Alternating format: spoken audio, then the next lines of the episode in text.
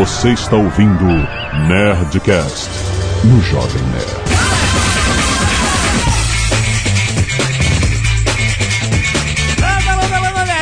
Aquele show todo Jovem Nerd, vamos direto para a rede profunda. Aqui é Cris Dias e eu quero fazer compras na Nerd Store com Bitcoin. Aqui é o Marco Gomes e a web é uma exceção. Quase tudo é Deep Web. Salve galera, aqui Cardoso e hoje nós vamos descobrir que cebolas são complexas e Thor não é só o deus do trovão. Aqui é Vinícius Camax e para não me comprometer já vou avisando, na Deep Web eu só entrei no raso. Ainda. Aqui é o anão sinistro. Só isso. porra, que porra é essa? Muito bem, nerds, estamos aqui para dar um mergulho profundo na Deep Web. O jornalista adora isso, né? Fazer esses trocadilhos. Não adora? Trocadilho pra cadinho. Cara, vamos entender o que, que está longe dos olhos da internet, dos buscadores, dos robôs. Existe um mundo bizarro que não é indexado e nós vamos explorá-lo depois, vem. Canelada.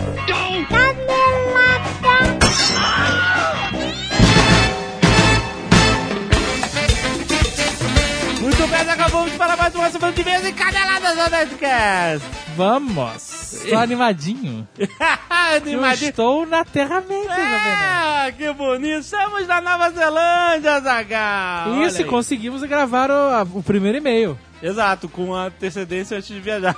Sim, mas ninguém precisa saber disso.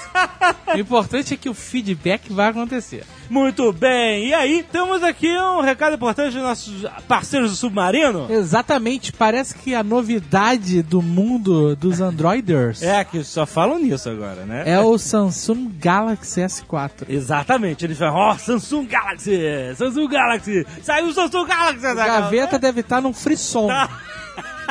que o Gaveta mudou de lado. Mudou de lado. Uma exatamente. galera tá indo pra Samsung. É, é, eu tô vendo. S4 é o último. Eu acho que é. É, esse é o Bambambam. Esse é o Bidu. É o Bidu, é o Bidu, vem.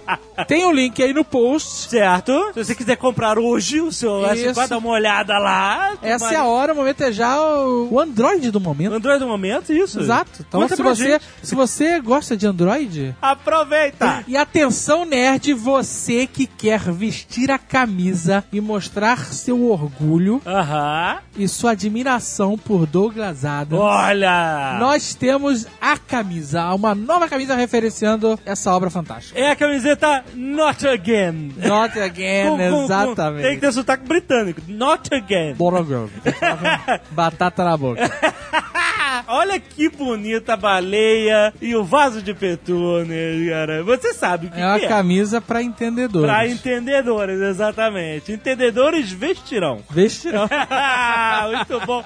Vai lá, garante a sua na Nestor que tá bombando. Além disso, Aham. vale lembrar que o dia da toalha está chegando. Sim, vocês já sabem, tem um post, o link do post aí pra vocês saber como agir no dia da toalha. Exato. é, de forma que mande seu feedback, a sua, a sua aventura com a toalha para o Jovem Nerd. Isso, e temos também a necessidade de receber e-mails da galera para o Nerdcast Especial Dia dos Namorados 2013. Exato, já sabem, né? Se você precisa, se você tem alguma pendência amorosa, seja a falta de um companheiro, companheira, seja a tentativa de se redimir de um grande erro, Olha. seja uma declaração de amor, Aham. ou até um pedido de casamento que caiu na mesmice agora, mande cartinhas para nerdcast.jovemnerd.com.br facilitando a triagem dos nossos robotos. Coloque lá, Nerdcast de dos namorados, traço o assunto. Então, por exemplo, Nerdcast de dos namorados, traço, estou encalhada. Exato. Menino procura menina. Exato. Pedir É- desculpas, por aí vai, entendeu? Por aí vai, vocês já sabem, né? Exato. Inclusive, vocês podem botar histórias toscas, histórias bizarras, É, sempre bom. sadomasoquismo.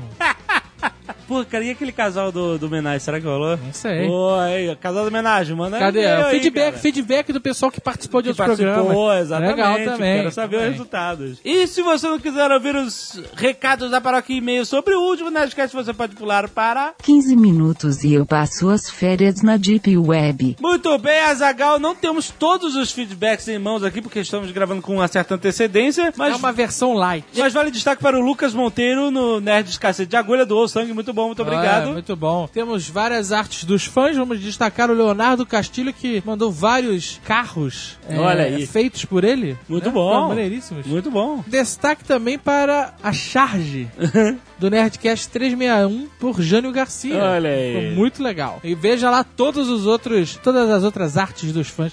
E veja lá todas as outras. E confira. E confira todas as artes dos fãs no post desse Nerdcast. Excelente. Temos também os contos Sky Nerd. Vamos escolher dois aqui aleatoriamente.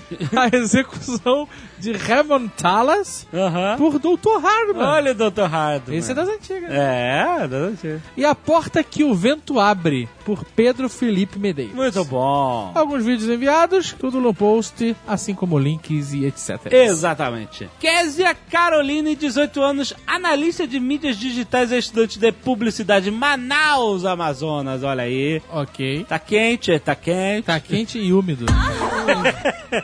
Não precisa nem saber a época do Não, qualquer Sobre o Nerdcast, uma coisa que percebi é que vocês adoram a música 500 503 do Hans Zimmer, que é a trilha sonora Anjos e Demônios. É muito boa mesmo.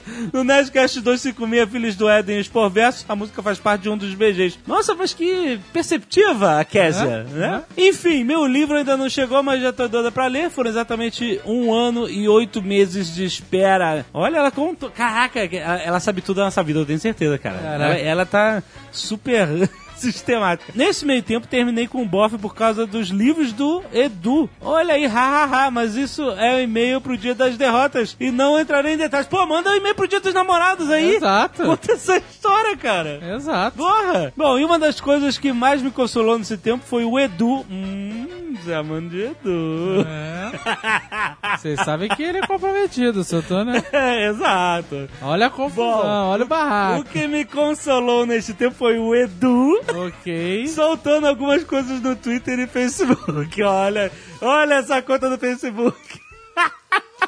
Quando eu li os primeiros capítulos que foram liberados pela editora, fui me situando e lembrando o que o Dudu postava, e, e essa é uma sensação fantástica. O orgulho meu é que ajudei na pesquisa de herdeiros de Atlântida, quando Daniel e Kyra foram para a floresta. Olha, já que ela é da Amazônia. Olha só. Vale lembrar que o próximo livro da saga tem nome: Paraíso Perdido. Cara, essa é mais do que a gente, eu não sabia. Eu Que sabia. absurdo! Eu sabia. Gostaria muito de um Nerdcast com spoilers free de Herdeiros de Atlântida, assim como fizeram do A Batalha do Apocalipse. Ah, ela Ah, quer. e é lá pra frente. Mais pra, mais pra frente, mais pra frente, exatamente. Mais pro frente. Enfim, sou mega fã do Edu. Ok. Pela forma de escrita e como ele nos envolve na história. Além de tudo, sou fã da verdadeira jornada do herói, que é a vida de escritor dele. Muito Ah, bom. parabéns. Temos uma fã freak aí, hein? um e-mail de Dona Chali Tacheto. Olha aí. É um off-topic. Off topic, não nada a ver com o Nerdcast. Estudante de engenharia mecânica Aham. e assistente de RH. São José do Rio Preto, São Paulo. Querido jovem nerd, olha aí. Tá zoando, Eduardo? Tomou um querido jovem nerd Não na cara. Ah, ué. Pode ser qualquer coisa. Pode. Exata, exa, é isso que eu conto. Sou uma ouvinte que fica na. Não, não, não, não, não. Não usou o e-mail dela. Fica ansiosa toda sexta para o novo podcast. Ah, Fiquei muito feliz com algo que aconteceu na minha faculdade que foi inesperado. E vocês gostariam de saber? Não sei se olha aí. gostaria. Aconteceu o Encontro de Comunicação 2013 e, como de costume, teve palestras nos dias do evento. No segundo dia, a palestra era com um ex. Você tá brincando? Com um ex-BBB. Eu vou ler de novo, porque eu acho que não entendi. Aconteceu o Encontro de Comunicação 2013. comunicação 2003 na faculdade Na dela. faculdade dela. Beleza. E aí, Uma um palestra. dos palestrantes, um dos palestrantes era um ex-BBB. Ah, Maiara Medeiros, grande publicitária e produtora de filme pornô. What? Cara, que mistureba! Meu Deus do céu! Na palestra. Qual foi? Que palestra foi essa? Jovem Nerd já tá dando copy paste aqui, eu tô vendo no Google Docs. Olha só o textinho marcado. Caraca, esse é o Jovem Nerd. Eu quero mesmo. ver quem é, Eu rapaz. sei, eu sei. Não conheço, nunca vi. Na palestra, ela praticamente explicou como era o marketing na área da pornografia. Eu não entendi ainda onde você quer chegar falando de Não, vamos lá, vamos lá.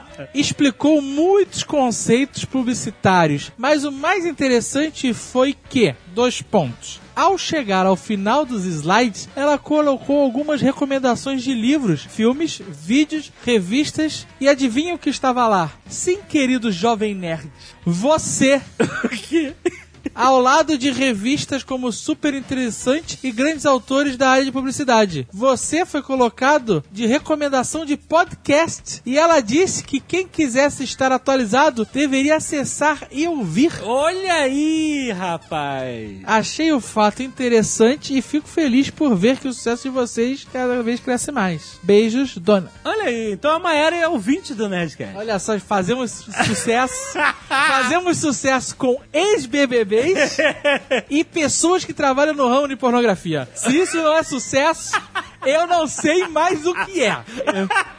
Excelente, muito bom, cara. Felipe de Oliveira Soares, 28 anos, licenciado em Ciências Biológicas, professor e futuro bancário. Natal. Caralho, peraí, Tu cara. escolheu o curso errado? O que que aconteceu? Tá tão ruim teu mercado de trabalho, cara. Ciências Biológicas, tu vai virar bancário?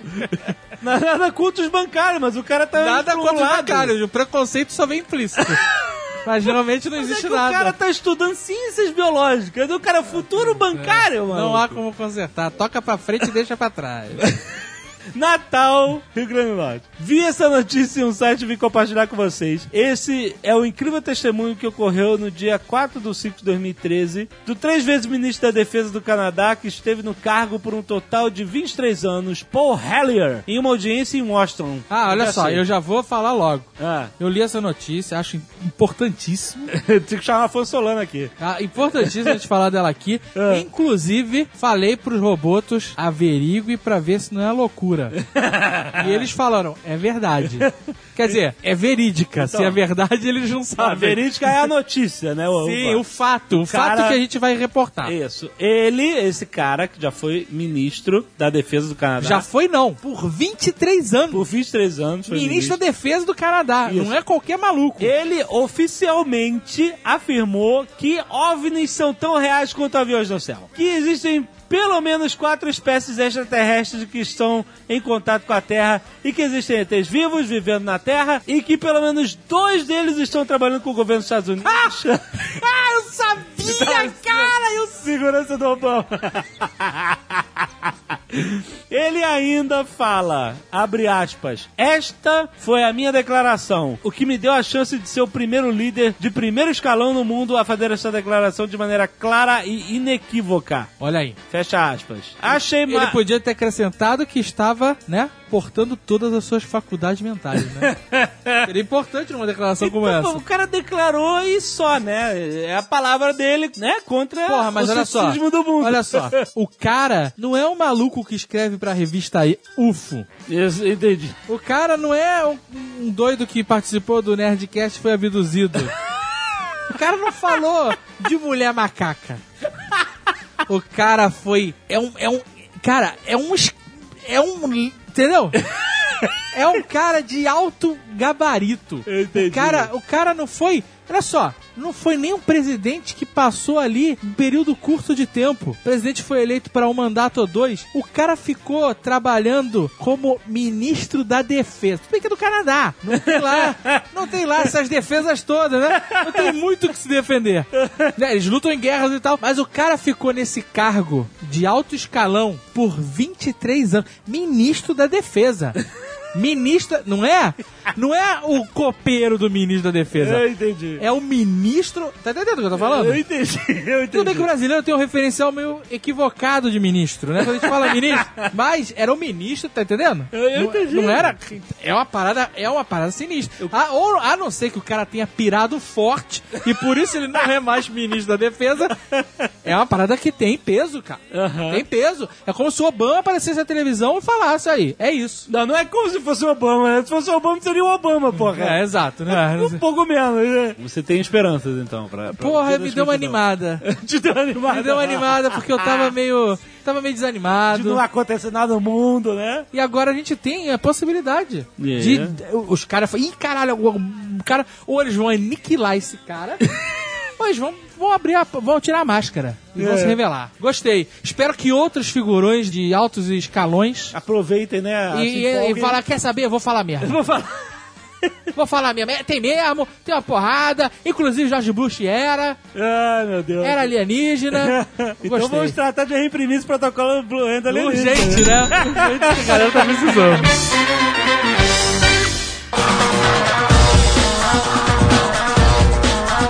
A Deep Web. Olha só, eu já sei que o Marco Gomes vai falar que praticamente tudo é Deep Web, que informação de banco, de faculdade. Ok, beleza. De Gmail. Isso, ótimo, parabéns. Mas não é isso que a gente quer saber. A gente quer a podridão. Eu quero a podridão. Eu não quero saber do whatever. Do whatever eu não É. quero saber. Eu quero Então, saber do sinistro. o conceito- Eu quero, eu quero mergulhar na Deep Web e sair sujo. Então, o conceito é o seguinte: Deep Web é tudo aquilo que não é indexado pelos buscadores, é isso? Exato. É. Então eu acho que devia ter duas classificações. Porque assim, quase tudo não é indexado a partir do momento que você impede que isso aconteça, certo? Exatamente. Teoricamente, sim. Você feche o seu domínio, o seu site, o seu qualquer coisa, você bloquear a entrada do robô do Google ou de outros buscadores menores, é Deep Web. Então isso não é Deep Exato. Web, isso na verdade é conteúdo privado. Isso é uma discussão meio semântica do papo, que tem cara que fala, ah, a Deep Web não é tão grande quanto dizem, porque tipo, Hotmail, Gmail, é tudo privado e não tá indexado. Agora o Facebook, ele também não é indexado direito. É que nem você chamar de zoofilia de pornô, entendeu? Como? Você tem um pornô light, Começando bem, pornozinho. vamos lá. Você tem um pornozinho light familiar que você assiste na roda de amigos. Mas você pode pegar um filme de zoolo- zoofilia. Você vai chamar tudo de pornô? Não, né? É o Deep Pornô, é isso? Tem o pornô e tem outras coisas, entendeu? Ai, que- Tem um filme do Nicolas Cage chamado 8mm. Exato. Que ele entra num, num deep mundo pornô. Mas o Snuff Filme já sai no YouTube, já deixou Chegou de ser até Deep no Web também. Facebook, já tem até no É? Facebook O quê? O quê? Aquela história que até um bom tempo atrás era lenda urbana de que existia uma rede de pessoas que fariam filmes com assassinato e Aham. coisas assim e venderiam pra malucos. Aham. Só que isso aí nunca, até os anos 70, 80, nunca acharam prova nenhuma de que isso existia. Mas aí com Até a, o Nicolas Cage fazer um Até o- filme e dar ideia pra galera. Caraca, Exatamente. Aí hoje em dia qualquer talibã bota no YouTube vídeo degolando jornalista. Eu lembro que na internet moleque, internet moleque, o Cris já, 97, já, 98. é, já, já comentamos aqui que eu procurava músicas em, em FTPs. Opa! Quem nunca? Zero deles. Isso era Deep Web, não era? Um FTP que você arranjava em algum, o, o- lá o IP em algum lugar e entrava e não tava no Yahoo cadastrado. aí, então, aí é semântica de novo. Semântica de novo. O que, que é web, né? Porque lá. ah, não é web FTP então. Fez aniversário, sei lá quantos anos, ontem, anteontem, tô datando o programa ao dizer isso. Web é, é browser, é, é www, é HTTP, FTP é outra coisa, Gopher é outra coisa, IRC, é Ah, então não é. Usenet. Mas assim, beleza, é, é internet, tudo, né? Coisas online. Então, a gente tá discutindo semântica e não chegou a lugar nenhum, afinal. Pra mim, a Deep Web, a grande característica é que ela é altamente anonimizada e, e altamente encriptada. Ela é Exato. feita para não ser rastreada. Mas ela não é Então privada. é esse o conceito que a gente vai usar. A gente vai usar, então, não, não vai pelo conceito de qualquer coisa que não seja indexada. Vai ser o conceito de realmente do submundo ali, altamente Submundo, anonimizado. e submundo, encriptado. Acho que é mais fácil, né? É isso aí. É, o que Então é interessa. Tá o que bom. interessa tá a bom, maioria das vambora. pessoas, né? Eu tenho uma pergunta interessante pra quem tá confuso. Talvez possa ajudar. Hum. Um 4chan da vida, ele é Deep Web ou não? Porque o conteúdo Não. dele, ele é indexável, certo? Certo. Mas ele some É depois de um tempo. É, mas aí é, Pois é, mas é uma ele web é temporal. cacheável. O Ah, ele é cacheável, então ele tá lá. O... Pera aí, mas Ele o, é cacheável. Tá lá, é. o, o 4chan é indexado? É, pelo Google, né? Você chega lá. Eu chego nas discussões do 4chan pelo Google? É, você só não chega um- muito porque o, São deletados. a indexação deles é um lixo, mas fora isso chega. No momento que você chega no Forchan, digitando Forchan no, no Google, não é tão deep assim. Ah, É, tá. Exato, se né? você fizer um indexador aí, um scriptzinho que guarda todas as páginas do seu HD, você faz. Então não é deep, sabe? A história que eu falei da semântica, tipo, teoricamente qualquer site logado, qualquer site que você, pra acessar, você precisa se logar, ele é Deep Web, entendeu? Ele, de- segundo a classificação de alguns caras, eu sei que, ah, é só a sujeira, tal, a lama, mas assim, Então, beleza. Então tem Deep Web e tem Dirt Web, beleza? E a gente vai na Dirt Web. e não tem muito o que se falar do que simplesmente não é indexado, né? É, exatamente, não dá assunto, né? Exato, já Não dá- fala o que? O Facebook, o, o- a faculdade do, do- do MIT. Aí o Marco Gomes vai falar do hacker que morreu porque botou os arquivos. Aí todo mundo vai ficar triste. Vamos falar da putaria, do inferno, o inferno na Terra. Vamos chocar o Jovem Nerd. Não, que isso. Aliás, a primeira dica para todo mundo que vai para Deep Web pela primeira vez, depois de ouvir esse programa, se você vê escrito CP, não clique, não é Campus Party. CP é o quê? agora vai. Agora explica. Ah, CP é a sigla interna da Deep Web para pornografia infantil. Ah, e é não. a parte mais complicada para você chegar nos sites. Tá manjando, nem eu sabia disso aí. Aham. Inclusive, a coisa mais estranha na Deep Web é que os, os sites pornôs mais famosos, eles se anunciam como CP Free. Que isso, cara? É mesmo isso? É. É, pra não dar, pra não sujar pro teu lado, né? Fora o Gross Factor, né? Você Ah, chega não, lá, CP, CP free no sentido de não tem CP. É, que nem Sugar Free. Exato. Sugar ah, Free. entendi. Não, aí beleza. Aí beleza. Não, o cara tá dizendo que tá O resto, toda a podridão que tem lá dentro, ok. Não, é porque eu achei que os caras estavam falando que era CP de graça, entendeu? Não, é CP free de não tem. Buy it, use it, break it, fix it, trash it, change it, melt, upgrade it. Qual é o caminho, qual é o ti- o- a estrada de tijolo de merda que a gente usa pra chegar na Deep Web? Primeira coisa, baixe o navegador chamado Tor. Tor T de tatu, O de ovo, R de rato. Tor. tipo Batista? Não, sem H. Tor, só Tor. Sabe aqueles É. filmes de ficção científica? De ficção científica não, de, de thriller tecnológico, que o cara fala assim. Mal feito. "Te- É, mal feito. Temos que rastrear ele. Ó, ele está usando roteadores do mundo inteiro. E fica a linhazinha dando a volta no globo. Esse é, tipo o Thor. isso. É tipo isso. Tem um episódio daquela série Numbers, que os caras estão rastreando um hacker. Aí, cara, tem uma aula tão superficial de o que, que é ser hacker. Ela fala assim: sabe quando alguém tem uma ideia? Tipo assim, como é que a gente vai achar o hacker? Aí a mulher fala assim: IRC, Internet Chat Relay. É pra onde os hackers vão conversar quando eles não querem ser ouvidos. Ai, que caralho, cara. Aí a mulher fica monitorando, ó. Entrou no IRC, ela já tá monitorando o hacker. Aí quando ele aparece, pula na tela dela os hackers conversando, cara. Ah, torproject.org, hein? Exatamente, você baixa o navegador, é facinho, é um, um programa normal, não tem nenhum tipo de configuração bizarra. Vou você baixar abre aqui. ele. É a cebola, né? Exatamente, cebola porque ele usa camadas pra te anonimizar. E ele usa tecnologia parecida, baseada inclusive no, no torrent, é o mesmo princípio. É um browser que nem qualquer outro, mas ele só faz você ficar anônimo, é isso? É uma versão do. Firefox. É um browser merda Peraí, que é- faz você ficar anônimo, não é isso? E faz ficar muito lento isso. E fica muito lento porque ele tá usando computadores de outras pessoas pra acessar os, os recursos. Mas peraí, se você, se você usar incognito window lá do. do Não. É? Vai fundo. Só sua mulher não vai descobrir o que você fez.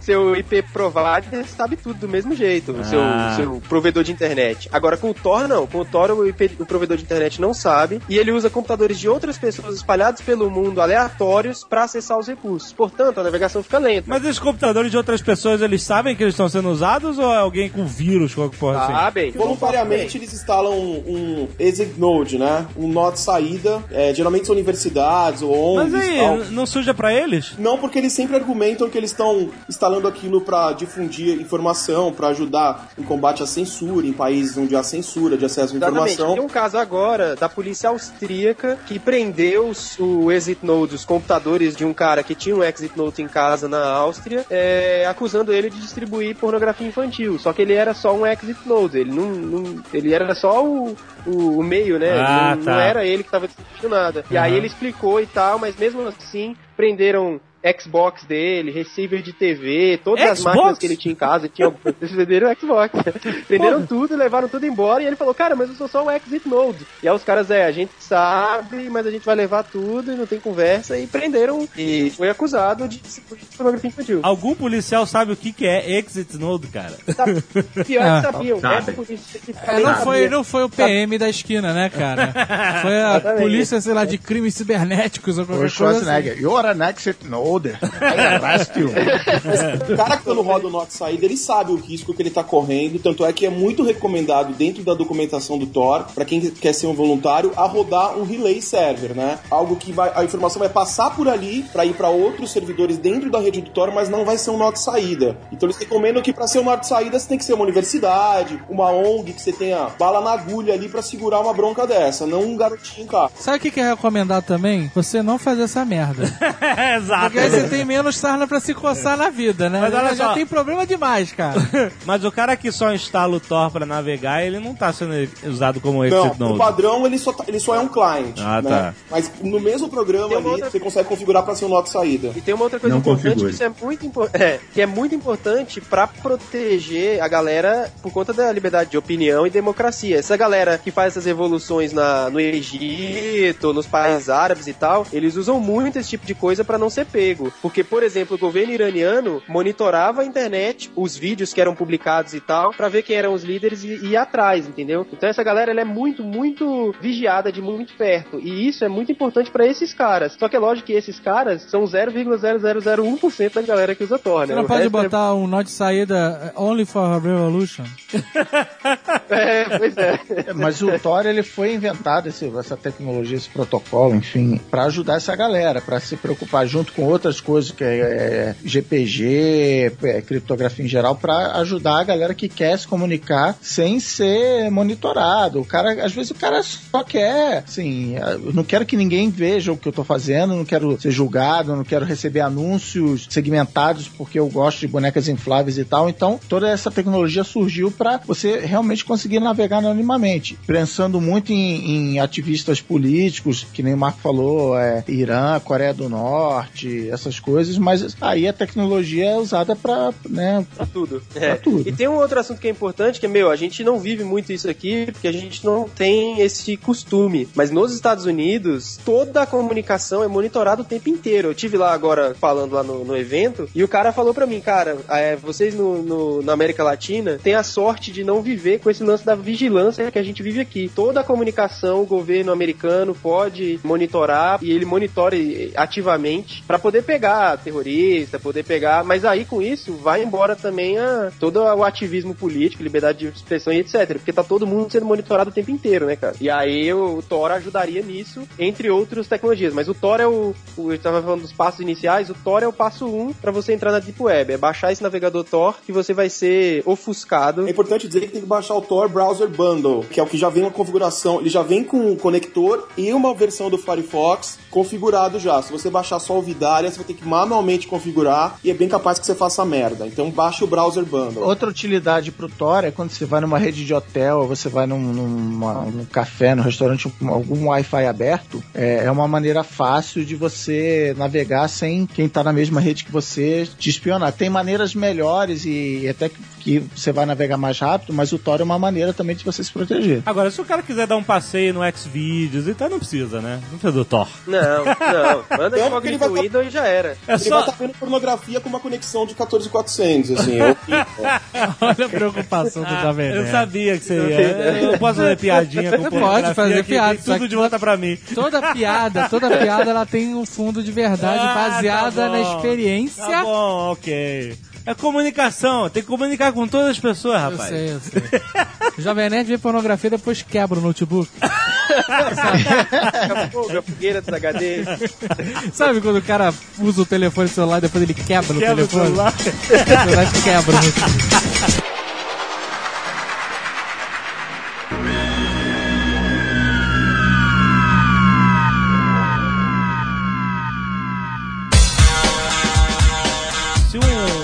Site não quer que seu conteúdo seja indexado pelos buscadores e tal. Primeiro, como é que funciona essa indexação que eu acho super mágica? Como é que funciona um robô do Google indexando coisas na internet? Como é que é essa porra? Então, é um robô. Inicialmente ele chamava Crawler, inclusive, que ele rastejava pela web. Aham. E ele grava tudo que ele vê. Ele acha um link, ele segue esse link e grava o que tem nessa página. Nessa página tem outro link, ele segue e grava também o que tem e ele vai rastreando. Aí é minha dúvida, como é que ele acha o link, maluco? Se não tá indexado. Tá falando do Google, normal. O Google. Ok, olha só, eu acabei de publicar esse Nerdcast. Isso. Tá publicado, virou um post, certo? Aham. Como é que ele vai ser indexado? O Google tem lá o seu site como um dos sites que ele olha periodicamente. Ele vai abrir o seu site, o robô lá vai abrir o seu site, vai verificar o que mudou em relação ao que ele já tem e vai indexar o que é novo. E aí, se tiver um link no código-fonte, ele segue o link do código-fonte. Eu lembro que antigamente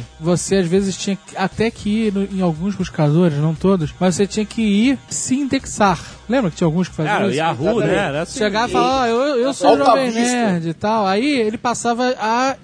Você até dizia quantas vezes você atualiza o seu blog, site, whatever, por, por dia, por mês, por semana. E aí ele passava a visitar o seu site regularmente pra saber Pra que. atualizar pra- exatamente, pra. Nossa, que primitivo isso. É, né? mas Quando rolava, tinha- né? É, então. Quando o eu fiz tempo, um site no- ficando automático. Quando eu fiz um site no GeoCities, é, eu fui no Alta Vista me cadastrar. Eu falei assim: não, esse site geocities.com já tem muitas páginas cadastradas aqui, já estourou o limite. Você não pode se cadastrar aqui. Eu falei, Você ficou de fora da indexação. ok, entrei na Deep Web, cara. Mas aí ele faz isso e agora você não precisa mais dizer que seu site mudou, porque ele sabe automaticamente. Ele vai verificando sozinho. E Jovem Nerd, imagina que é como um.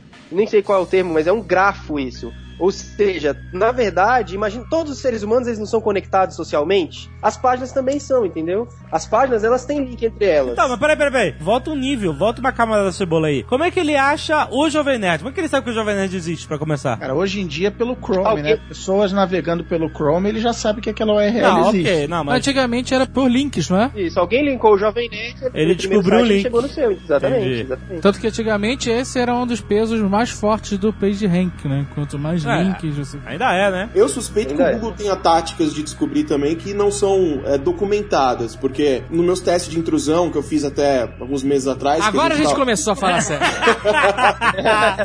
Tem uma tática que chama Google Hacking, que você vai usar da indexação do Google para achar diretórios ocultos dentro dos servidores. Então o Google, de alguma maneira, ele acha diretórios que parecem que não foram linkados em nenhum outro lugar, mas ele acha. Você joga o site, dois pontos e o domínio, você vai conseguir listar tudo que o Google indexou dentro daquele site, dentro daquele domínio. E eu já achei muitos diretórios e arquivos que nem o próprio administrador sabia que estava disponível no, no servidor dele e que o Google encontrou. Então é muito louco, assim, o poder do Google de indexar as coisas. Mas você pensa que o Google tem Vai lá, o Chrome, Cris. tem o Google Analytics, ele tem várias tecnologias que acabam ajudando nisso tudo, né? AdSense, AdWords, todas essas ferramentas. É, tudo isso. Se você é um webmaster, um dono de um website, e você não quer que o Google ache as coisas no seu site, existem algumas maneiras de você dizer pro Google, não indexe meu site. Uma delas é pelo link no próprio Google, lá no rodapé tem um dos links que você vai seguindo. Você diz pro Google não te indexar. Outro jeito é você dizer no seu código HTML, Google, não indexe essa página. Tem também um arquivo chamado robots.txt, que você põe no seu servidor. Você escreve dentro desse arquivo TXT quais são os diretórios que o Google não deve indexar e o Google não vai indexar, mas é tudo na confiança. Você tá dizendo Mas aí tem Google um não. Tem um ponto Aí o Google não vai indexar porque você confia no Google, entendeu? É engraçado esse lance do robots.txt, porque o administrador que coloca um diretório lá achando que o Google não vai indexar, de fato o Google não vai indexar, mas ele tá dando de bandeja pra um invasor ou pra alguém curioso achar os diretórios que ele não quer expor. É, porque qualquer pessoa pode ler o robots.txt. Exatamente. As ferramentas de, de Exatamente. escaneamento de vulnerabilidade, a primeira coisa que elas fazem é checar no robots.txt se tem algum diretório que o administrador achou que ia ficar oculto. Ih, deixa eu ver o que, que tem aqui no robots.txt do Jovem Nerd. Buy it, use it, break it, fix it, trash it, change it, melt, upgrade it. Vamos brincar de Google Hack um pouquinho?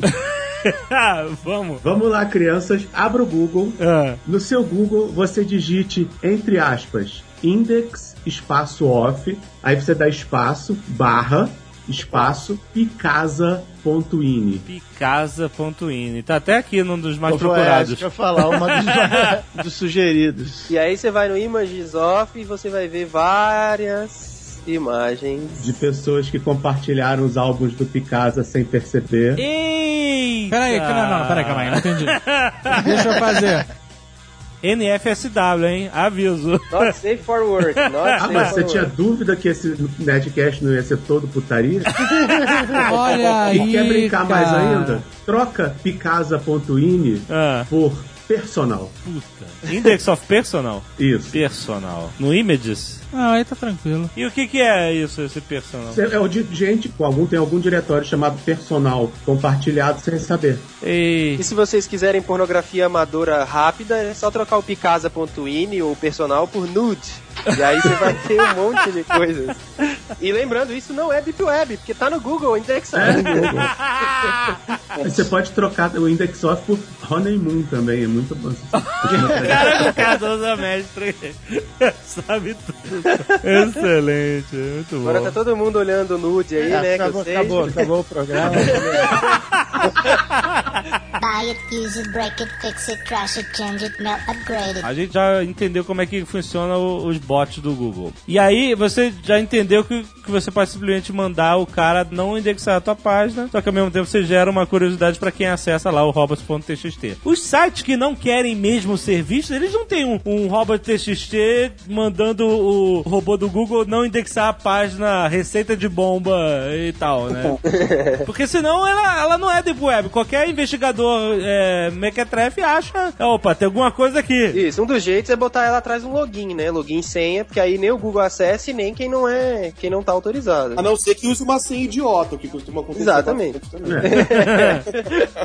Mas assim, o login Secreto, senha é um, o jeito mais comum. Então, mas essa Deep Web maldita, ela não é privada, ou é privada? Ela, teoricamente, está lá e você, se você souber achar, você acha, é isso. Parte é, parte não é. É, não tem uma ferramenta de busca dentro da Deep Web. É, exato, isso que eu ia falar, senão não seria, né, cara? Você tem que saber o que, que é, entendeu? Essa é a Not Tem que So nas wikis, assim. Tem que ir procurando nos murais onde a galera tá compartilhando que já encontrou. É bem por aí. Mas é o tipo de coisa que tem um namespace separado ou é um cara pelo um browser normal conseguiria acessar e, e- e ser pego? Como é que é a diferença disso? Ele tem um namespace separado, o Tor ele tem incluído no navegador a parte para fazer a resolução de nomes. E se você colocar os endereços da Deep Web no navegador normal, não vai em lugar nenhum. Os endereços são coisas tipo FJ35FFC.onion. Simplesmente não. Ah, é só o Tor que vai, é isso? Só o Tor que vai. É mesmo? Porque só o Tor que entende essa, essa parada, é isso? Exato. Ah,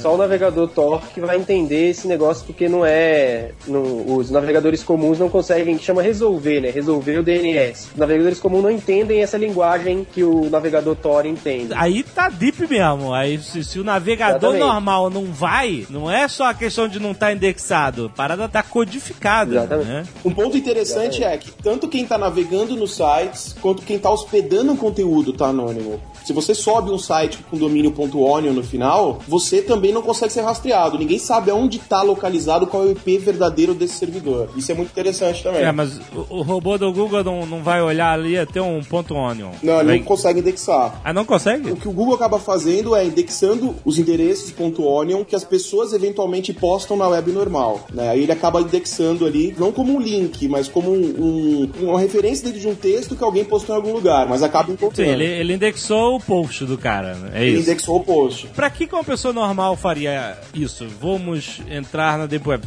Por, curiosidade, porque existe algo útil mesmo? Ou só existe putaria?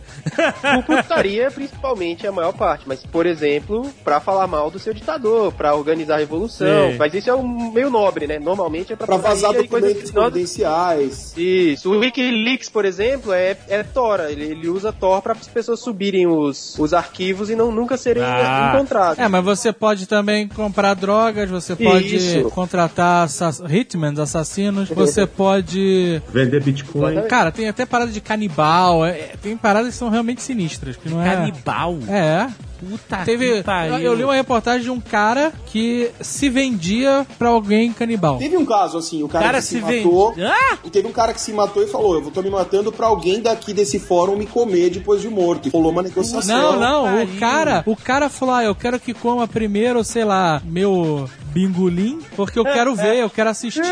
Puta que pariu, não. Que É, horrível. jovem, É, é. rolou, rolou, acho que na Alemanha, né? Puta, aonde? Aonde mais? Foi tudo filmado e esse vídeo tá rolando pela Deep Web. já Ah, tem não, tempo. aí não, cara. Que isso. Puta, aí é foda. É- essa é a Dirty Web. É disso que a gente tá falando. Mas não dá pra culpar a ferramenta pelo é doente muito que usa ela, né? Mas tem, cara, tem de tudo. Drogas, à vontade aqui. Tem, Isso é inerente ao ser humano, não é culpa da Deep Web. Não, eu sei, é, Tem um- uma reportagem bem interessante no Pix falando sobre, no site do Pix falando sobre a Deep Web. E aí mostra metafetamina, maconha, tudo que você quiser está lá disponível, é, comprando com bitcoins e tal. Inclusive assassinatos, cara. Os caras, os assassinos são bem organizados, inclusive. E com Bitcoin? É, com O bitcoin. cara paga com Bitcoin? Exato. É que o Bitcoin é anônimo, né? A moeda anônima, então é perfeito va- pra Deep Web. Então, me explica o que que é o Bitcoin, afinal. Isso é uma outra, é outro Nerdcast? É, é, dá- chama outro Nerdcast. Que chamar alguém que fale bem do Bitcoin. Pera, mas o Bitcoin é evil, é mal. Não, nada é Não, Não. É, do tão evil quanto o Torrent. Evil é o ser humano. tão nível quanto uma faca de cozinha. Ele é neutro. Não, mas o Bitcoin ele não é algo que é usado no mercado normal. Ele é uma parada P2, Também não. P2P, Ele- é isso. Não, ele é muito usado na web normal. Tem um monte de grandes é, e-commerce vendendo todo tipo de coisa na web normal e aceitando Bitcoin. Mas é o que? Uma- Bitcoin é tipo dots? É tipo essa porra assim? É? Bitcoin é, o- é o esperanto do sistema monetário. Buy it, use it, break it, fix it, trash it, change it, melt, upgrade it. Mas é tipo isso, é uma moeda que É, alguém estabeleceu e existe a cotação. Tantos Já cotação pra bitcoins cada moeda. vale tantos dólares, entendeu? E aí Assim você... como tem cotação pra dinheiro do, do Second Life, do World of Warcraft, Ah. existe cotação pra tudo. E aí o assassino Hitman fala, eu cobro pra assassinatos na Europa, eu cobro 20 mil dólares, para assassinatos nos Estados Unidos Mas- eu cobro 30. Mas quem é que paga? É normalmente quem quer matar alguém, não, não, né? Não, eu sei, mas olha só. O cara fala assim, é, 50 mil bitcoins. Aí você bota na conta do cara. Quem é que vai transformar esse bitcoin em dinheiro mesmo? Alguém que tá querendo Bitcoin. Do Exato. mesmo jeito Ah. dólar. E aí ele faz a venda via cotação E é dele. tudo anônimo, e o cara muda a conta Ele pode dele. trocar por dólar numa casa de câmbio de Bitcoin ou ele pode comprar coisas na internet normal e na Deep Web usando Bitcoin. Ah, entendi. Puta merda, que sinistro. Eu acho interessante o conceito, a filosofia do Bitcoin de que, não, que foi um cara completamente anônimo, que até hoje ninguém sabe a identidade do cara que bolou o conceito criptográfico por trás do Bitcoin. O cara soltou um paper numa lista de discussão de matemática e criptografia com um pseudônimo e os pesquisadores, os, os professores, os estudantes de criptografia validaram o algoritmo do cara como algo viável sem o cara dizer quem ele era. Muito curioso. Mas peraí, um hacker não pode criar bitcoins? O Bitcoin, pra você entender, ele é uma moeda que ela tem um processamento matemático por trás, que pra gerar um Bitcoin você precisa fazer um cálculo lá super complexo pra gerar uma moeda nova. E por isso que ele é limitado e tal, e tem um limite de quantidade de Bitcoins que você consegue gerar. Hoje o Bitcoin na a última cotação, a cotação que fechou hoje, fechou a 104 dólares um Bitcoin. E aí ele flutua igual a bolsa normal, só que pra gerar um Bitcoin não é igual a moeda que você imprime um papel ou que você, enfim, cria valor através do PIB ou coisa assim. Exato, como é que funciona essa economia? Para gerar um Bitcoin, você tem que fazer cálculos através de processadores e esses cálculos precisam fazer o sentido lá dos números primos e etc. para você gerar um novo Bitcoin. Então, mas Eu um hacker não entendi, pode eu criar. não- eu não entendi Um nada. hacker não pode criar um programa que criar 100 mil bitcoins e tocar por dinheiro? Não, porque, Não, o, porque o cálculo cálculo é pra complexo. chegar nisso é muito complexo. É, é mais caro do que 100 dólares. E não, mas quem é que tem autorização pra fazer? Qualquer um. É por isso que é é imaginário, cara. Qualquer um pode chegar e, e botar o computador pra ficar ralando durante semanas pra conseguir alguns centavos. Imagina uma mina de ouro que você passa lá seis meses cavando, acha não sei quantos quilos de ouro. Aí você bota tudo de volta, tampa e diz: Eu tenho X quilos de ouro. Porque o Bitcoin é isso. Porque ele é uma moeda que, na origem dela, ela não tá lastreada por nada. Ela não representa nada a não ser tempo de máquina perdido que podia ter sido usado pra pesquisar a cura do câncer. Mas como é que eu sei que um Bitcoin é real? Porque assim, uma moeda de ouro antigamente a pessoa pegava e mordia. é, opa, essa moeda é verdadeira. Nunca entendi isso também. Nunca entendi porque o cara morde a moeda e pronto, ela vale. O dólar ele não é real, né? O dólar Ele ele, é, é, o um. dólar é rastreado na economia dos Estados Unidos. E o dólar, ele é uma. é- Existem vários, assim como a nota de real, como a nota de euro e outras moedas. Aquela nota de papel, ela não é qualquer um que pode fazer. Ela tem toda uma série de instrumentos de segurança. Como é que eu sei que o seu CPF é real? Existe uma lógica nos números. No, Exatamente. Exatamente. Exatamente. É a mesma coisa. Mas peraí, mas não existe uma casa da moeda de Bitcoin. Vamos Só lá. que a Reserva Federal tem controle sobre o dólar. O Bitcoin é descentralizado. Enquanto uma instituição que tem uma grande discussão se ela é pública, se ela é privada, se ela é federal, se ela é particular, que é a Federal Reserve, só ela tem poder de imprimir o dólar. O Bitcoin, qualquer um no seu computador consegue gerar ele se chegar naquela conta dentro daquele algoritmo. Então, mas é, isso não é um segredo, esse algoritmo. Não. Qualquer pessoa pode chegar e, fugi- e mexer nisso. Isso. Você tá querendo dizer que o cara precisa de processamento de meses pra gerar uma Bitcoin, é isso? Isso. E, inclusive, ele gasta mais dinheiro em energia elétrica pra gerar um Bitcoin do que os 105 dólares. Opa, agora A você tá... base, te- de uma, a base de uma economia viável, né?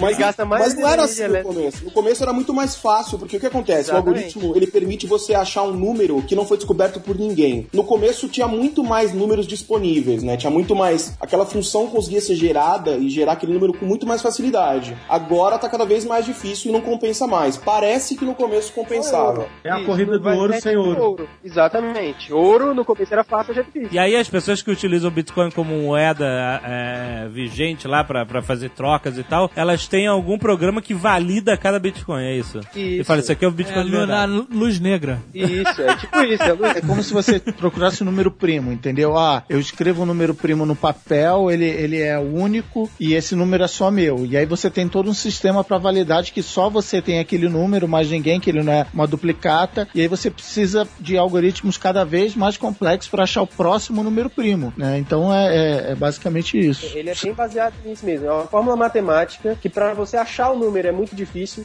mas uma vez que você tem o número, você valida muito facilmente que aquele número ele é válido dentro do sistema. E aí, se você tem o número e se você fala, ó, esse aqui é meu Bitcoin, qualquer outra máquina consegue validar rapidamente. Não, esse, esse realmente é um Bitcoin. Mas se você tem um número que é falso, a máquina vai dizer, não, esse número não é um Bitcoin, ele é falso. É bem por aí. Mas vocês viram o que acabou acontecendo, né? Como ficou cada vez mais difícil um simples computador conseguir gerar esse número, hackers acabaram usando botnets, que são redes de computadores infectados com vírus, para usar o processamento de toda essa rede Claro. para gerar um Bitcoin para ele. Aham. É a última tendência Óbvio. no ground é usar botnet para gerar Bitcoin para um criminoso. Então, mas uma vez que o criminoso gera o Bitcoin, ele é válido e quem aceita, né? O Bitcoin em si ele não está atrelado ao nome do proprietário. Então não tem como você saber quem é o dono do Bitcoin, não tem como você ir atrás do hacker que gerou aquele número. É que nem o ouro de novo, é que nem o ouro. É você tá com uma pepita de ouro, ela é sua. Exato. Tem algum aplicativo que mede a, a- o índice do, do Bitcoin diariamente? Tem, né? Tem, tem. Tá no Tem, Tem Google. sites aí. mtgox.com, mtgox.com. Olha aí. No topo, primeira linha tem lá. E é divertidíssimo você ver as variações loucas, que como ele também realmente ele não está atrelado a, lá, a nada, tem dia que ele cai 70%, tem dia que sobe 50%. É porque é oferta e demanda, né? Pessoas, assim como o o nosso dólar, é que o dólar e o real, como tem muita gente comprando e vendendo, ele não varia radicalmente, mas ele está sujeito às mesmas forças de oferta e demanda. Pode daqui a um tempo ter uma bolha, todo mundo começar a querer vender Bitcoin, falar, ah, essa parada já era, vou trocar em dinheiro e ele valer zero, entendeu? A diferença é que o dólar tem os órgãos controladores que eles botam um break no sistema para evitar. A gente poderia ser especuladores de Bitcoin se a gente quisesse. Olha só, o Bitcoin hoje variou entre 91 dólares e 126 dólares. Caralho, cara, o mercado Tá é em muito maluco. 105. É isso aí. É muito louco Mas mesmo. também tem a ver com volume, né, cara? É muito menos gente tradando, então ele varia muito mais mesmo. Quanto mais gente houver, mais estável ele vai ficar. É, mas ele é uma moeda, cara. Como qualquer moeda, as pessoas têm que acreditar. É assim, é isso. É, Quem acredita ele- tem valor. Quando você para de Mas acreditar, não- ele deixa de ter valor. Eu, eu não acredito porque a minha fé toda tá no dinheiro do Second Life. é bem por aí. Ele é um acordo, né? Ele é um acordo entre todas as partes. É isso, Como ó, eu qualquer acredito, como qualquer moeda, eu acredito que um dólar tem esse valor e é por isso que um dos motivos da gente ter hiperinflação, que a galera, ah, amanhã já vai estar mais caro, eu já vou aumentar meu preço e o, o plano real, ele acima de tudo foi um plano psicológico para quebrar a mente das pessoas de que tudo tinha que ser indexado pela inflação, só que aquilo gerava, né? Ah, eu vou restar pela inflação, isso gerava mais inflação e tal. Então assim, teve medidas econômicas, austeridade, ah, corte de gasto do governo lá, mas o plano real foi acima de tudo um- uma medida psicológica que tinha aquela moeda intermediária, o RV. Então, galera, agora tem essa moedinha aqui de banco imobiliário, um novo índice que você vai converter do real pro cruzeiro, para as pessoas se acostumarem a coisas que não aumentavam todo dia. Então, assim, hoje em dia, o lastro ouro cada vez mais ficando para trás, dinheiro é um acordo que entre todas as partes, entre as pessoas que acreditam que aquilo tem um valor. É, mas aí a gente tem um monte de regras e leis de mercado, né? Pra ter, não deixar essa porra virar uma putaria. No Bitcoin não tem nada disso. Tem é, um mas algoritmo. também o Bitcoin tem dois anos. Tem um né? algoritmo que eu Calma lá, confio tem- mais do que na arbitrariedade política, por exemplo. Olha. Não, e tem outra coisa, o Bitcoin tem dois anos, gente. A moeda tem, sei lá, 10 mil, 20 mil, não sei, mas enfim. Não, cara, falta, não tem falta, isso. falta chão aí. Tem, moeda. É, em 5 grande pra caralho. mil anos a gente conversa. É, mas é algoritmo. É, cara. tem é, aquela, aquela frase né, da, da cultura hack, é, algoritmo é lei, cara. É, é- é o que o Vinícius falou. O governo de qualquer país pode virar e falar, "Ah, galera, vou sair emitindo papel moeda porque eu preciso de dinheiro para pagar o exército, a dívida, ou enfim, e quebrar a economia, entendeu? O, o algoritmo é mais sólido do que isso. E é open source. Mas qualquer, um, não- qualquer um que acha que o algoritmo tá errado, que ele po- possa ser melhorado, é só ir lá e sugerir uma melhoria. É aberto pra qualquer um melhorar. Mas tem uma coisa, não venda a sua- o seu carrinho, a sua casinha e vá investir tudo em Bitcoin. Pelo amor de Deus, não é isso que a gente tá falando. Puta merda. A não ser que você tenha vários carrinhos e várias casinhas. Aí tudo bem. Ou queira, ou queira matar alguém. Ou isso.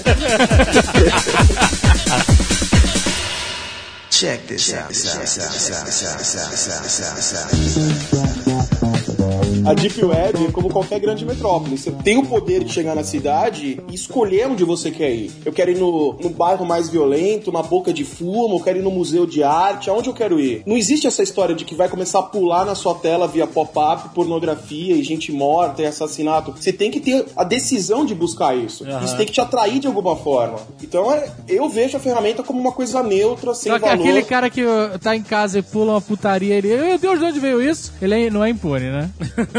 ele foi atrás, é isso. É- Na verdade, é mais fácil isso acontecer na web normal do que na Deep Web. Ela é neutra, por mais que a gente, a gente brinca, fala, sacanagem e etc, mas ela é neutra, ela é igual qualquer outra ferramenta. Exatamente, É usar- não tem valor intrínseco. Você tem que atribuir um valor pra ela. Eu vou usar pra ir atrás de documentos top secret sobre extraterrestres. Eu vou ir atrás de documentos sobre energia livre, que foi suprimido pelo mercado, ou pela indústria do petróleo. Ou eu vou atrás de gente morta. Você decide. É por aí. Mas também tem uma coisa, né? É, a pessoa desavisada, ela pode estar sujeita a pegar vírus, a ser invadida por um hacker que tá ali no canto esperando um cara desavisado passar. Cara, hoje a, a minha mulher recebeu um link no fornecedor e era um Sandspace desse da vida, né? E não é Deep Web, né? Site normal. Recebeu por e-mail, o cara mandou, era um arquivo grande. E aí tinha um banner nesse site que era assim: baixe seu arquivo aqui, um desenhozinho de um download. Ela clicou. Aí ela me mostrou: ué, tá mandando eu instalar um programa aqui pra baixar o arquivo do cara. Aí você, Me ajuda aqui. "Ah!" É, aí eu, não, olha aqui, o,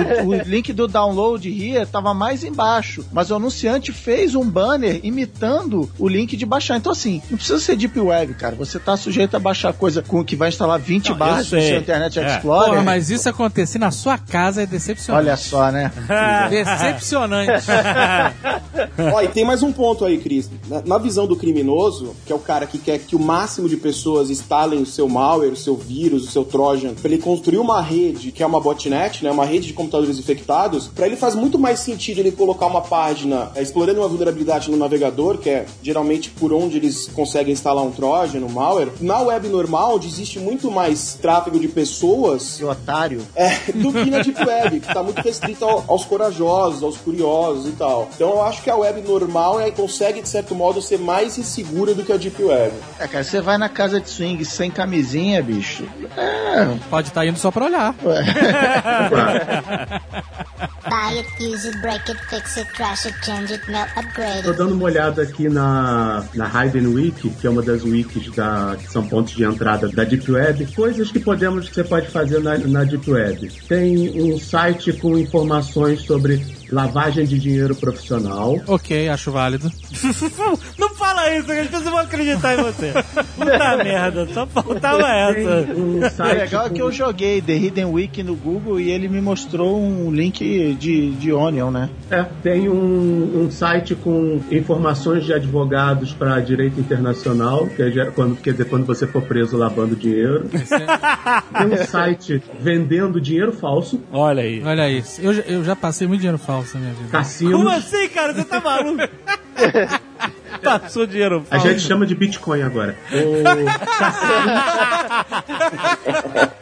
Tem vários cassinos. Tem sites que fazem transferência PayPal Bitcoin, que é proibido, mas eles fazem umas voltas danadas para conseguir, pra conseguir. Ele vira dinheiro do- na tua conta do PayPal, é isso? É.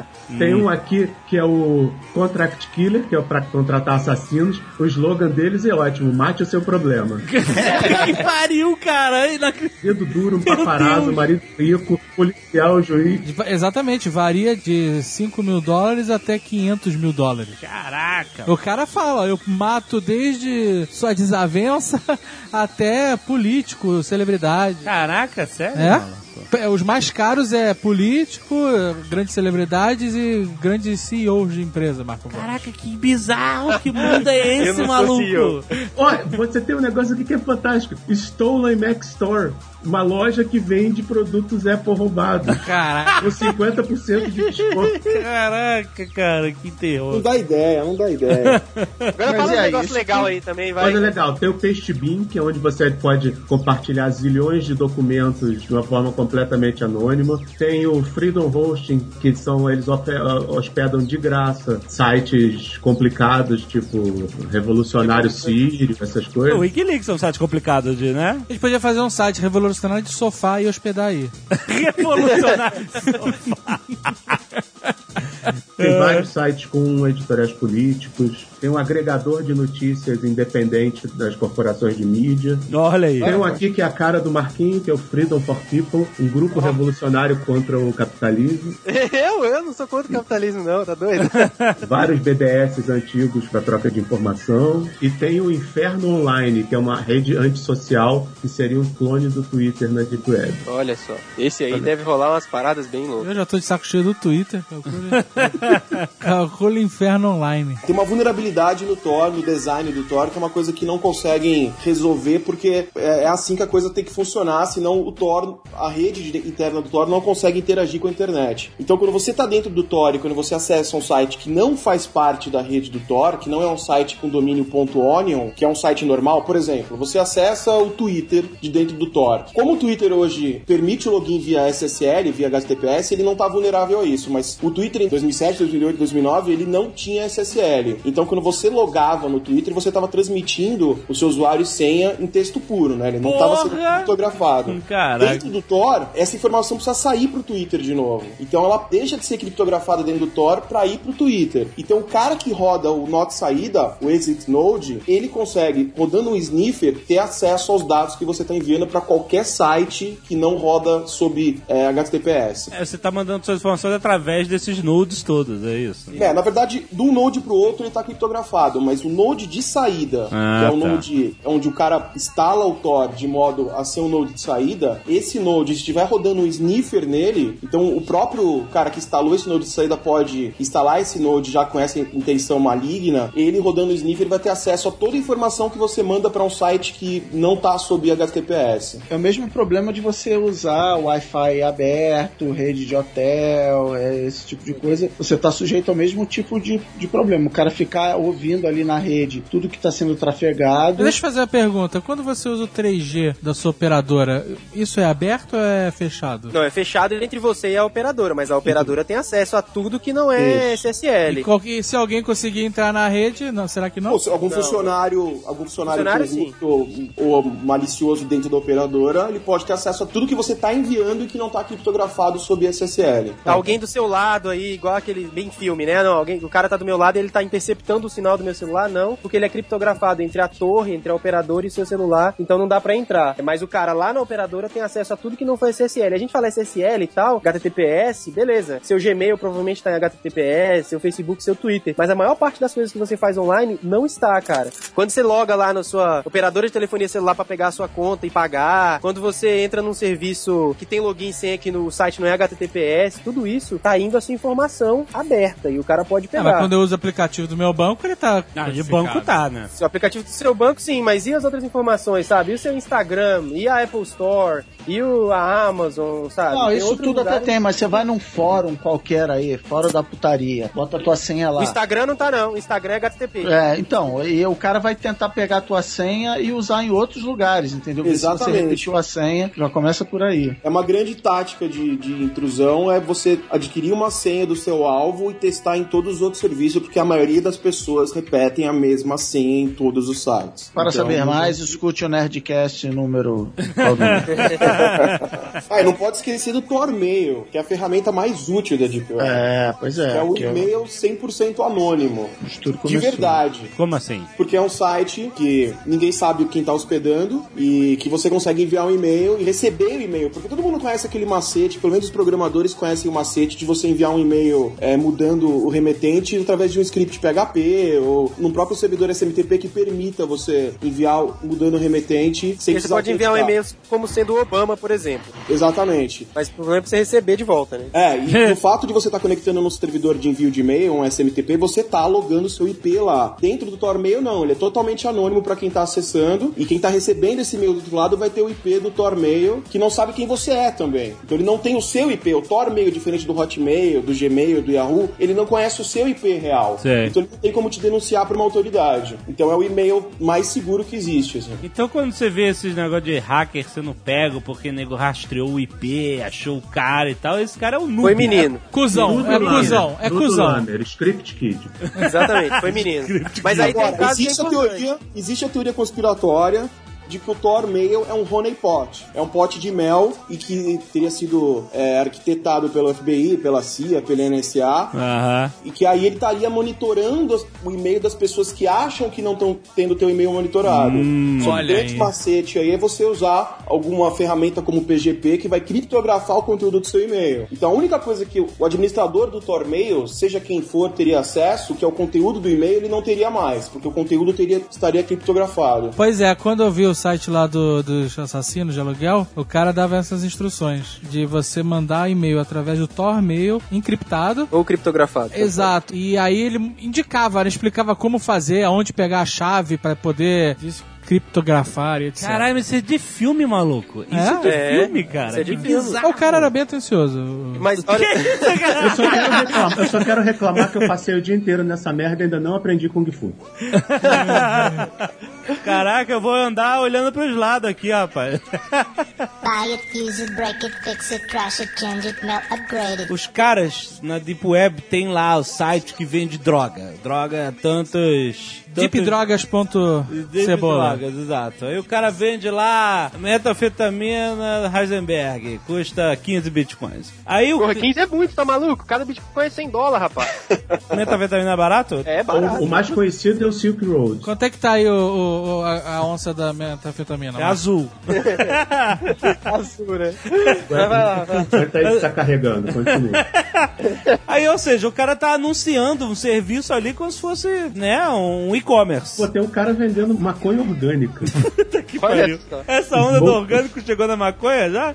Puta merda. Mas olha só, ele tá se expondo, teoricamente. Apesar dele estar na Deep Web, a Deep Web é um convite para os investigadores online também. Mas ele não tá se expondo porque o lugar é. Então, é isso que eu quero perguntar. Porque se a Deep Web tá escondida do público geral, não quer dizer que os, a, a polícia não saiba que exista. Eles sabem, né? E eles devem andar pela Deep Web. Se a gente tá falando sobre isso aqui, né? Porra, exato. E aí o que acontece? Esses caras estão tão protegidos pelo anonimato na Deep Web que eles podem fazer isso tranquilamente sem medo de uma investigação pegar os caras? Não, o que acontece? Tem policial se infiltrando, com certeza. Não policial, mas. Investigadores, é, né? Investigadores de, de crimes especiais e tal. Inclusive, parece que esse Hitman, esse assassino de aluguel aí que eu falei, ele inclusive fala lá no texto dele, no FAQ, que ah, cuidado com os assassinos que cobram muito barato porque podem ser policiais disfarçados querendo pegar você como É. mandante de um crime. Aham, sim. E, e aí, se essa polícia pega, ela avisa o malandro, olha, tem um cara querendo te matar aí. E se conseguir incriminar o cara, às vezes não consegue, mas pelo menos consegue fazer com que a vítima se previna, entendeu? Sim. Do assassino é bem difícil o cara conseguir pegar, porque, né, é uma relação onde nenhuma das suas partes se conhece, né? O pagamento é feito sem eles se encontrarem, o cara indica o alvo, mas ninguém É, nunca vai saber. Não tem esse negócio de você levar a mala cheia de dinheiro e deixar Não, o cara vai pagar com Bitcoin. Vai pagar com Bitcoin. E vai ter é. que acreditar que o assassino vai fazer a parada que ele mandou, entendeu? Quando o cara morrer, você sabe o que o cara fez, né? Você pega, tá botando aí 20 mil dólares na Ah, mão do tá. maluco e pode desaparecer. Pode sumir, ok. Ah, o- o- esse, cara era, esse cara era realmente bem, bem, bem atencioso. Ele falou assim, ó.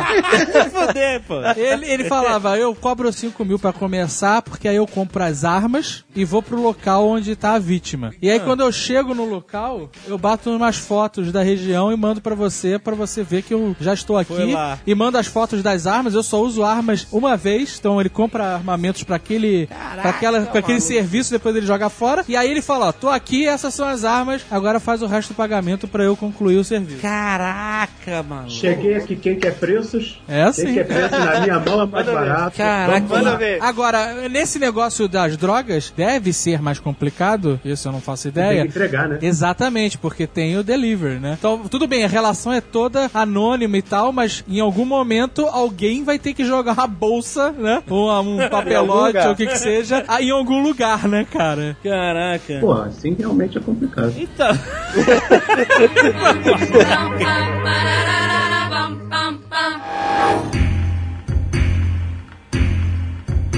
Achei um negócio aqui que o Vinícius vai adorar.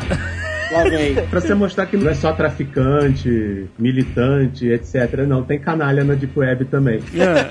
tem um cara vendendo o Darknet Extreme Virtual Machine no SD de 16 GB. Que? Ele quer 1,12 bitcoins, mais de 100 dólares. Ele tem uma máquina virtual rodando Linux no SD, provavelmente com Tor configurado, e o cara tá vendendo isso por O 100 negócio que é dólares. de graça, e você configura em 10 minutos usando qualquer computador. Exato, sensacional. Ele tá vendendo um acesso a. Não, um cartão, um cartão SD. É um cartão SD com sistema operacional e um browser Tor. É. Caraca. Eu não confiaria porque sabe-se lá o que ele instalou nesse Linux.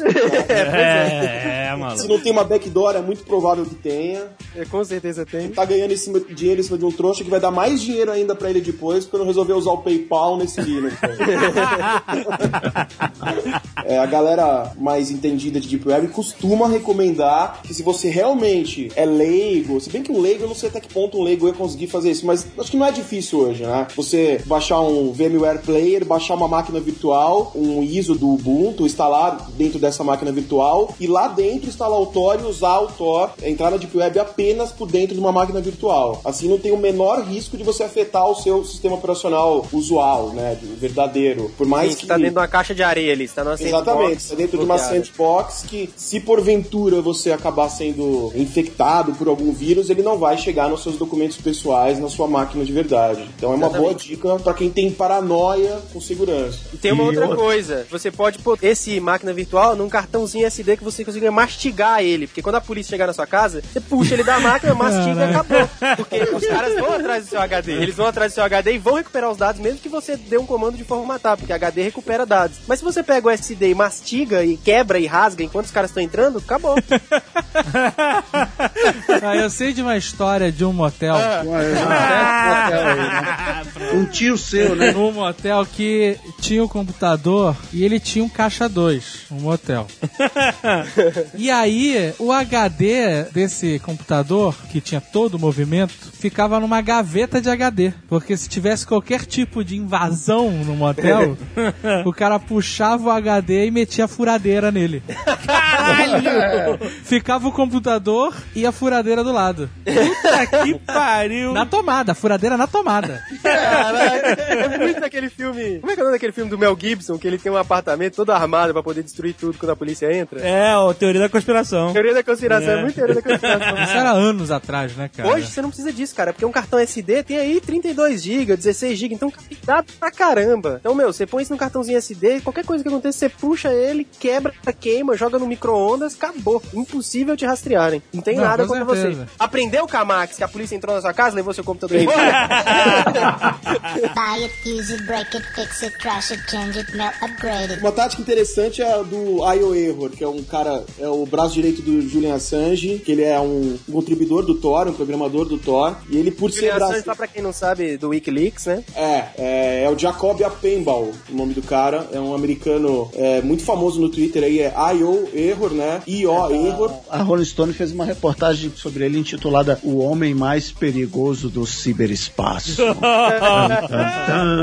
Ele é um ativista aí do Tor, e da liberdade de informação, da ética e tal. E ele, por ser braço direito do Assange, ele costuma ser barrado em aeroportos, costuma passar por interrogatórios e ter o laptop confiscado. Só que depois da primeira vez que ele teve o laptop confiscado, ele adotou a seguinte tática: ele vai para algum estado, ou ele sai dos Estados Unidos, ou entra nos Estados Unidos, ele manda o HD do laptop antes no nome de algum amigo, para um outro amigo, algum voluntário, alguém, ou para entregar no hotel onde ele vai, não sei, e ele viaja só com o laptop sem HD. É. Constantemente aprendem o laptop dele, ele perde o laptop, mas não perde as informações do HD dele, que nunca ele viaja junto com o HD. Imagina Cara, o dia que ele descobrir a nuvem.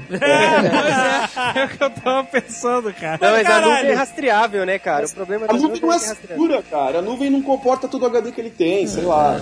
Pra ele é É, muito mais é fácil baixar antes. Não, e porra, o cara cheio de informação sigilosa e vai botar na nuvem, maluco. É, tem uma, tem, tem uma tal de Deep Web que poderia até servir pra isso. Tem aqui. No site do Thor tem nuvem, nuvem de cebola aqui, ó.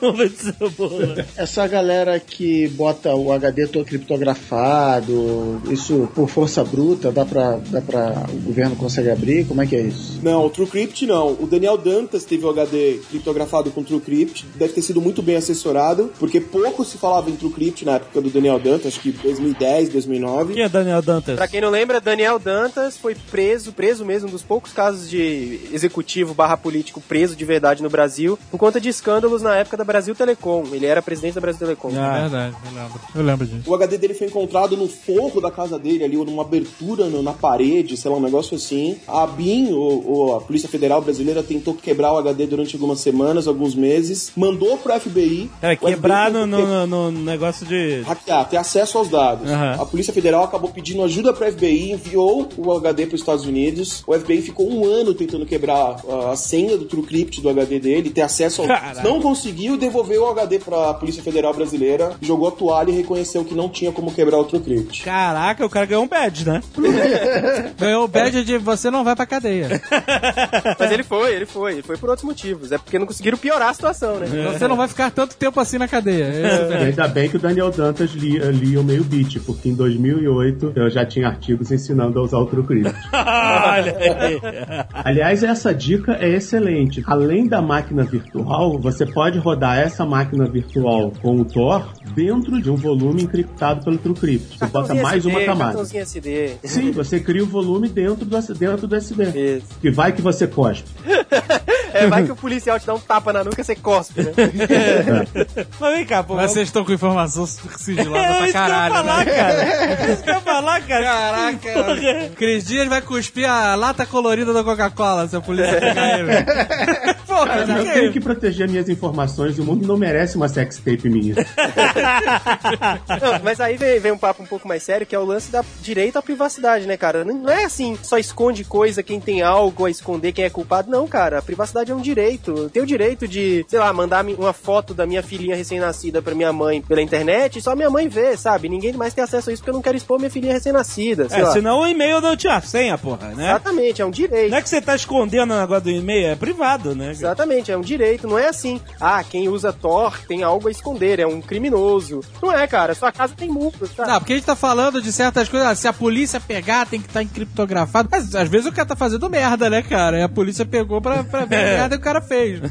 Esse discurso de que não tem nada a esconder, não tem o que temer, é justamente o discurso usado pelo governo americano para cada vez mais, né, quebrar, burlar ou, ou neutralizar todo tipo de direito de liberdade individual, de direito à, à privacidade e tal, que é um absurdo, né? Mas é o discurso que os caras têm usado e tem surtido efeito, assim, Mas infelizmente. surtir efeito sempre, cara. O discurso é o seguinte: olha só, a gente tá atrás dos terroristas. Você tem alguma coisa a esconder porque a gente quer pegar o terrorista. Se você não é terrorista, você. É, Não, esse é o o discurso. pior é que normalmente eles ainda eles nem falam terrorista, eles vão logo pra pornografia infantil. Não, a gente quer usar isso é pra pegar pornografia infantil. Pense aí nas criancinhas. Exatamente, Aí aí já era. Por quê? Você é a favor de pornografia infantil? Ah, então.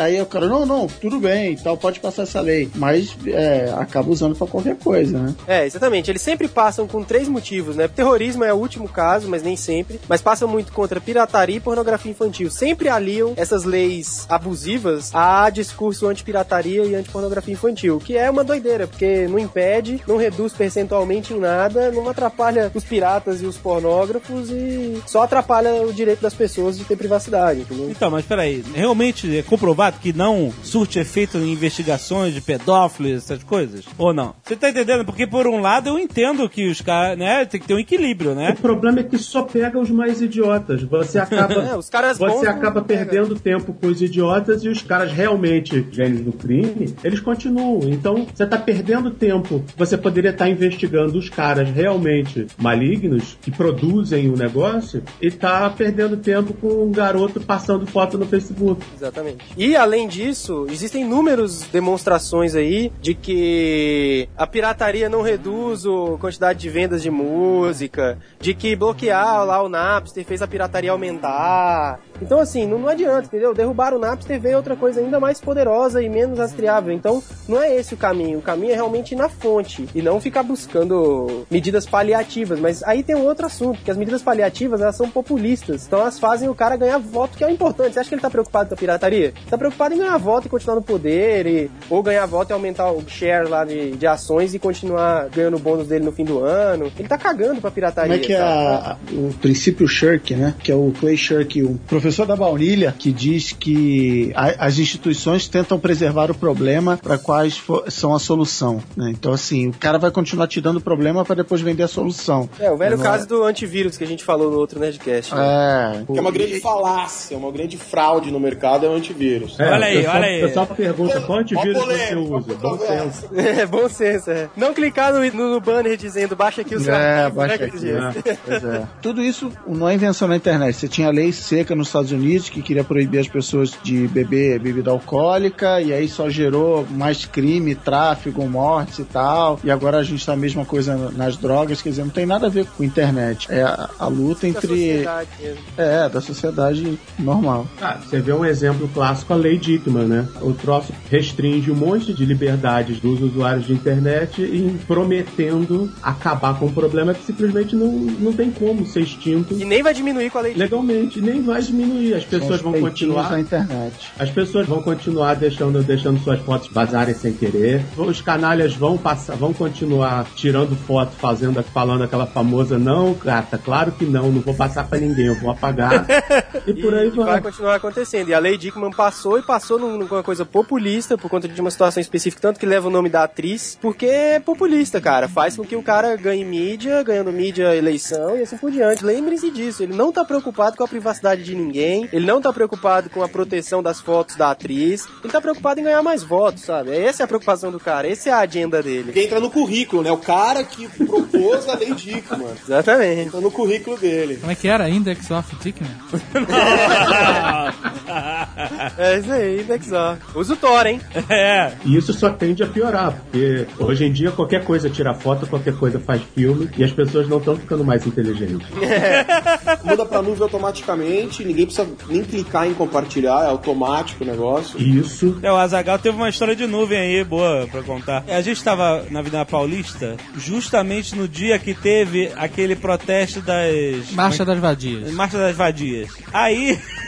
que Casagal fez? Ah, tava lá e apareceu um o- monte de mulher de peito de fora. O carro tava parado no sinal e do lado tava uma mulher de peito de fora. Aí eu, opa, pá! Ele, tum, tirou a foto, né? Cara, mas em segundos, em menos de um minuto, o meu telefone toca. Era a portuguesa. Que beleza, hein? Onde é que você tá? Levou segundos. É porque na TV dele, no Apple TV, fica mostrando as fotos do celular dele. E aí, como o celular atualizou com a nuvem, foi parar lá na TV dele. Tava almoçando com a vovó, com a titia. Pá!